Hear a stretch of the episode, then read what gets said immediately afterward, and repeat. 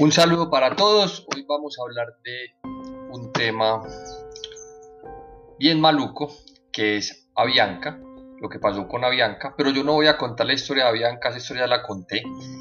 Les voy a contar la historia de mis pérdidas en bolsa, porque creo que, que ese viejo adagio que dice la gente de que a mayor riesgo, mayor beneficio, a mí ya no me funciona cómo perdí plata en la bolsa con las acciones chinas, con las mineras canadienses, con Interbolsa y cómo ha sido ese aprendizaje el que me ha evitado pérdidas en acciones como Pacific Rubiales y como Avianca, por ejemplo. Entonces nos vamos con este capítulo.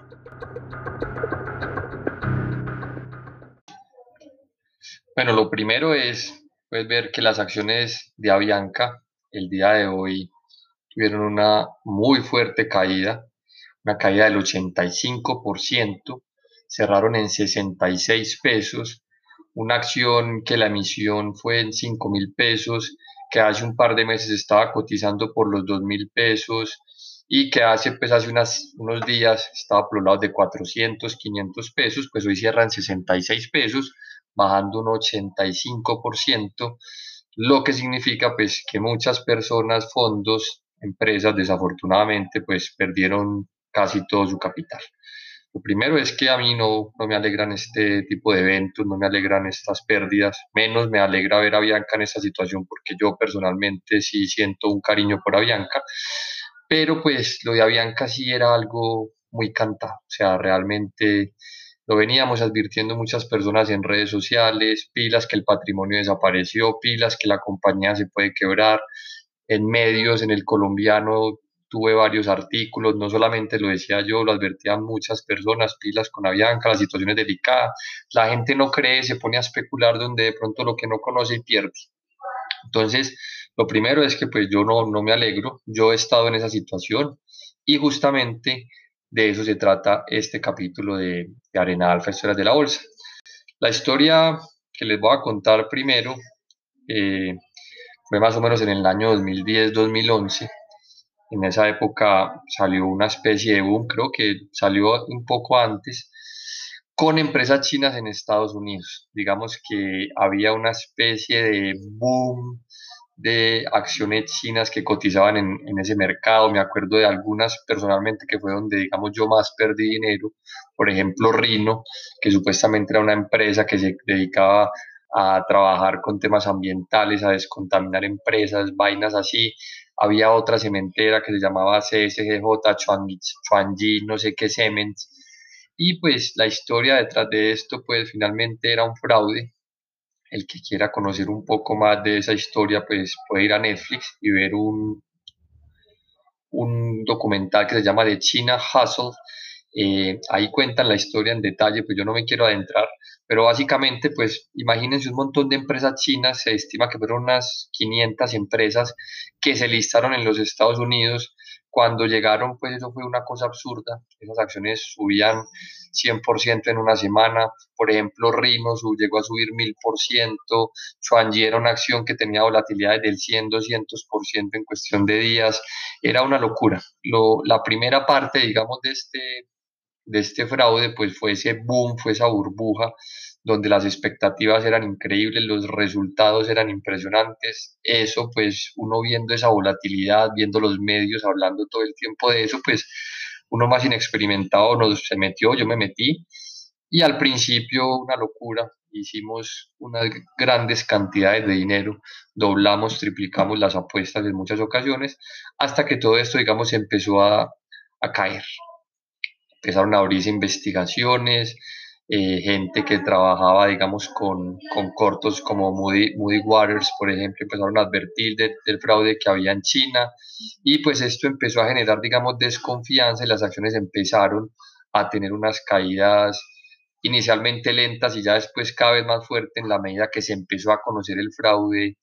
que había con estas empresas chinas. Yo personalmente llegué a conocer a, a los supuestos CEO detrás de estas empresas, hablábamos con la gente de relación con inversionistas, nos decían que todo estaba tranquilo, nos mandaban fotos de la planta diciéndonos, vea, la planta sí existe, mire la planta, mire el presidente. Había otra, me acuerdo que había otra empresa de turismo que se llamaba UTA, y era pues una belleza la revolución del turismo en China y nos mandaban fotos de las instalaciones en China con la recepcionista. Llegué a conocer una persona que también tenía inversiones en esta empresa y me dijo, yo también tengo invertido, voy a ir a las instalaciones a ver si es real.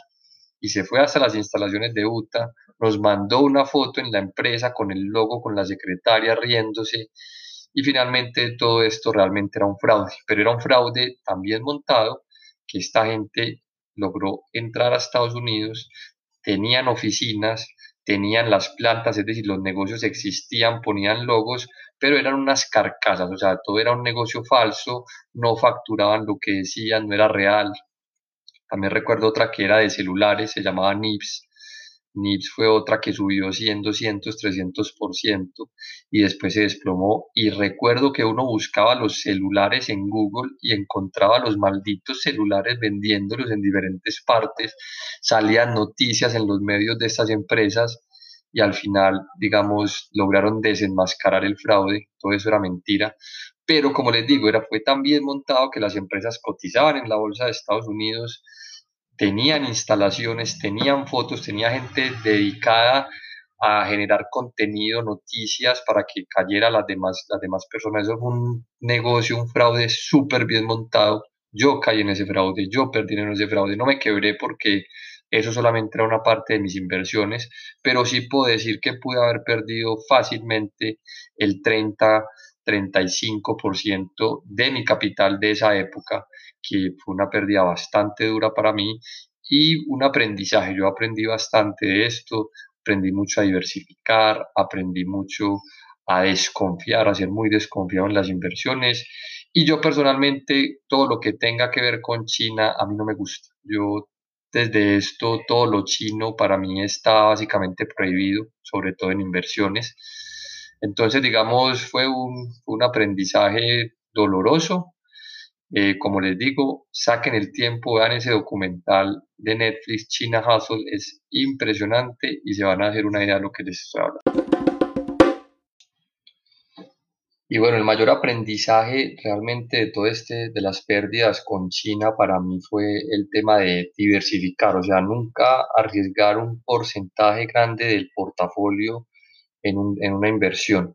Cuando uno está empezando en bolsa, pues desafortunadamente cuando tiene poco capital, 10 millones de pesos, 20 millones de pesos, a uno le toca arriesgar mucho porque no va a poder diversificar de una manera importante. En la medida que se construye un portafolio, un patrimonio, uno cada vez debe empezar a diversificar más. Y cuando, digamos, pasó lo de Interbolsa, donde también yo tenía inversiones, en ese momento solamente tenía invertido el 10% de mi portafolio en Interbolsa. El tema de Interbolsa, pues como todos saben, tuvo un montón de cuentos detrás, pero digamos que el gancho por el que yo personalmente caí en el cuento de Interbolsa es porque no sé si recuerdan, pero Interbolsa estaba en ese momento en un proceso de venta. Entonces, muchas personas, incluido yo, pues le estábamos apostando a ese negocio, a esa venta, cuando yo valoraba Interbolsa, pues no alcanzaba a dimensionar el riesgo de fabricato de los repos. Eh, y me daba pues que la empresa valía mucho más de lo que, lo que cotizaba en bolsa. Yo recuerdo que por ese entonces la, la compañía se movía históricamente por los lados de dos mil pesos, llegó a subir a tres mil, ahí volvía y bajaba a dos mil y pico. Yo recuerdo haber, haber comprado por los dos mil algo, no recuerdo exactamente el precio, pero yo compré, digamos, la caída, o sea que probablemente mis acciones estaban a dos mil, dos mil doscientos pesos, pero eso siguió bajando en línea recta hasta 1500, ¿de acuerdo? Ahí se empezaron a conocer los rumores, eh, creo que fue Vlado el que sacó un tweet advirtiendo y, pues muchos, y yo me incluyo, nos, nos burlamos de eso, dijimos que eso era pánico económico, resulta que el tipo sí tenía la información, me acuerdo que un día la acción de Interbolsa llegó a tener una caída del 30%, cerró en 980 pesos y ya después de eso simplemente pues la sacaron de bolsa y no hubo nada que hacer, yo nunca me salí,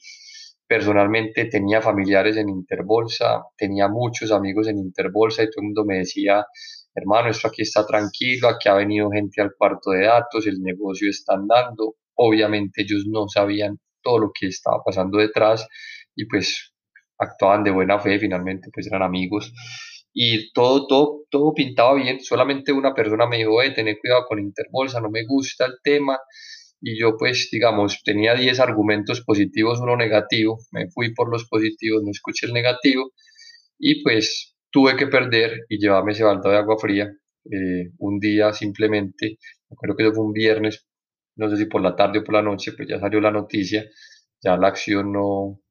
no volvió a negociar, no había nada que hacer, no había a quién venderle, no había forma de hacer nada y básicamente pues el dinero se perdió. Entonces uno ya con esos aprendizajes, en otro capítulo hablamos del tema de las canadienses que es interesante, pero en esos aprendizajes pues uno lo que se vuelve en la bolsa es muy desconfiado, se vuelve muy frío, se da cuenta que diversificar es una regla sagrada en las inversiones y pues cuando uno ve acciones como Avianca, como Pacific, donde el patrimonio desaparece, donde hay un riesgo de perderlo todo, pues uno realmente ya, ya no le gusta eso. Y pues a eso va el fondo de este episodio y es a esa frase de a mayor riesgo, mayor beneficio. Yo personalmente no, desde todo lo que me ha pasado, no creo ya en esa, en esa frase. Yo creo que las mejores inversiones son las que tienen riesgos bajos y beneficios altos acciones donde uno corre riesgos pequeños, sea por la solidez del negocio o por lo barato que está a nivel de valoración o porque el margen de seguridad es alto a nivel fundamental y hay un potencial alto, pero no negocios como el de Avianca, donde uno puede perderlo todo y, ganarse un porcentaje pequeño. Cuando analizábamos Avianca hace unos meses con los alumnos, yo les decía, hombre,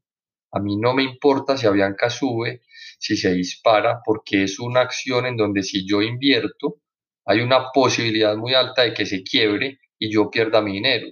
Hoy creo que mis alumnos por fin entendieron a qué me refería yo cuando les decía con que Avianca se podía quebrar y que se podía perder todo. Claro, en un día cayó 85%. Entonces, ese aprendizaje, pues desafortunadamente para muchos, tiene que ser con, con sangre, con pérdidas, pero yo por eso ya no opero bajo ese concepto de mayor riesgo, mayor rentabilidad.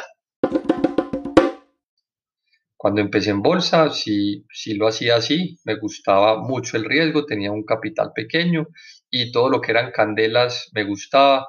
me encantaba fabricato, me encantaba coltejer, eh, me encantaba todo este tema de las canadienses, todo este tema de las chinas. Si estuviera empezando en bolsa, me hubiera metido a especular duro con, con Pacific Rubiales, con, con Avianca, pero ya después de tantos años en el mercado y tantos golpes al principio, pues uno realmente aprende que las inversiones no, no son una carrera de velocidad, sino una maratón y que esas maratones para correrlas se necesita manejar muy bien el riesgo.